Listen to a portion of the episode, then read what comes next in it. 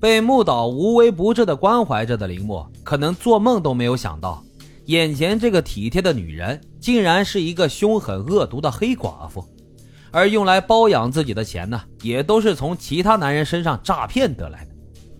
为了维持包养铃木的巨大花销，也为了满足自己的虚荣心，木岛佳苗呢就开始物色可以对自己进行金钱投资资助的男人。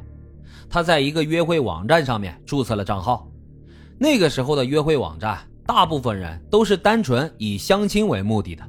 用户们注册完账号之后，会在上面公布自己的各种真实信息，并且注明自己所希望的关系，比如合作伙伴、恋人、情人、妻子等等。而这样的网站，对于群体庞大的日本大龄剩男们来说，是寻找结婚对象的一个非常好的渠道。而木岛佳苗的第一个直接受害者思田农夫也是在这个网站上面认识的。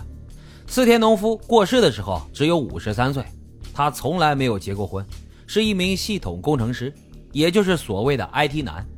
本人呢非常的宅，也有着丰厚的积蓄，一直都是母胎单身。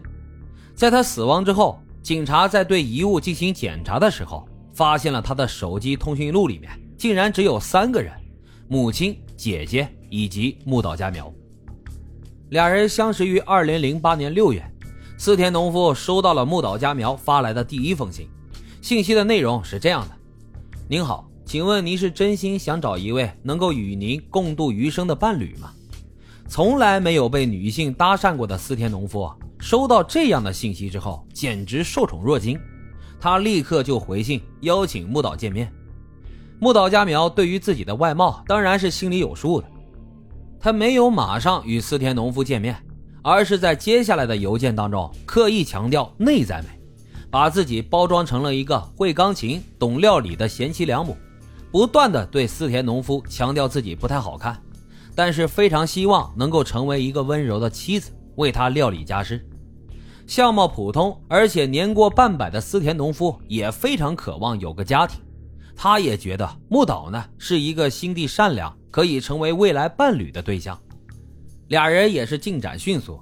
思田农夫对于木岛佳苗言听计从，从来都不会拒绝他金钱上的要求。根据朋友们的回忆，在那段时间里面，木岛出手非常阔绰，几乎每个月都会买几件奢侈品和珠宝，而这些钱呢，都是来自于思田农夫所谓的学费资助。二零零九年二月四号。四田农夫冰凉的身体在他的公寓里面被发现了。公寓里面一共摆着六个炭炉。由于四田农夫的面容很安详，而且没有发现任何的疑点，警方在没有对身体进行检查的状态之下，就以自我了结结了案。几天之后，木岛佳苗就购入了一台价值四百六十一万日元的奔驰 E 级轿车。二零零八年六月二十号。就在与思田农夫相识三天之后，木岛佳苗又认识了八十岁的安藤健三。安藤呢，并没有什么体面的工作，退休前是一个卡车司机，丧偶，还带着一个孩子。乍一看，并不符合木岛佳苗只找有钱男人的条件。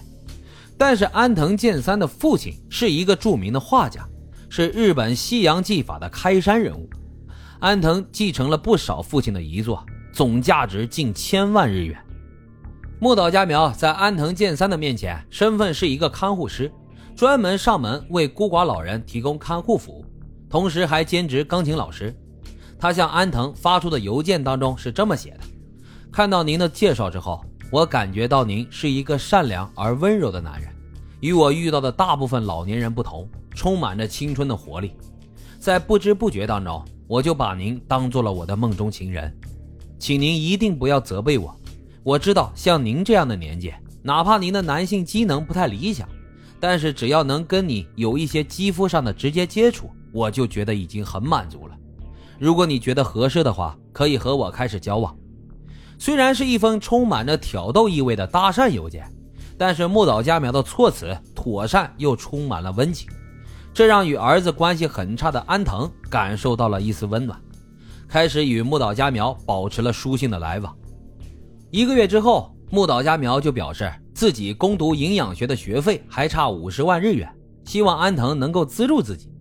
安藤马上就将自己仅有的五十万元养老金和从银行借来的三十万日元贷款全部都汇给了他。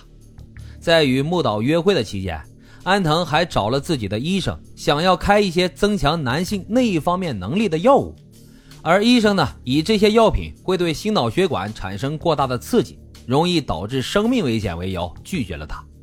但是安藤还是想办法从某些渠道获得了这些药物。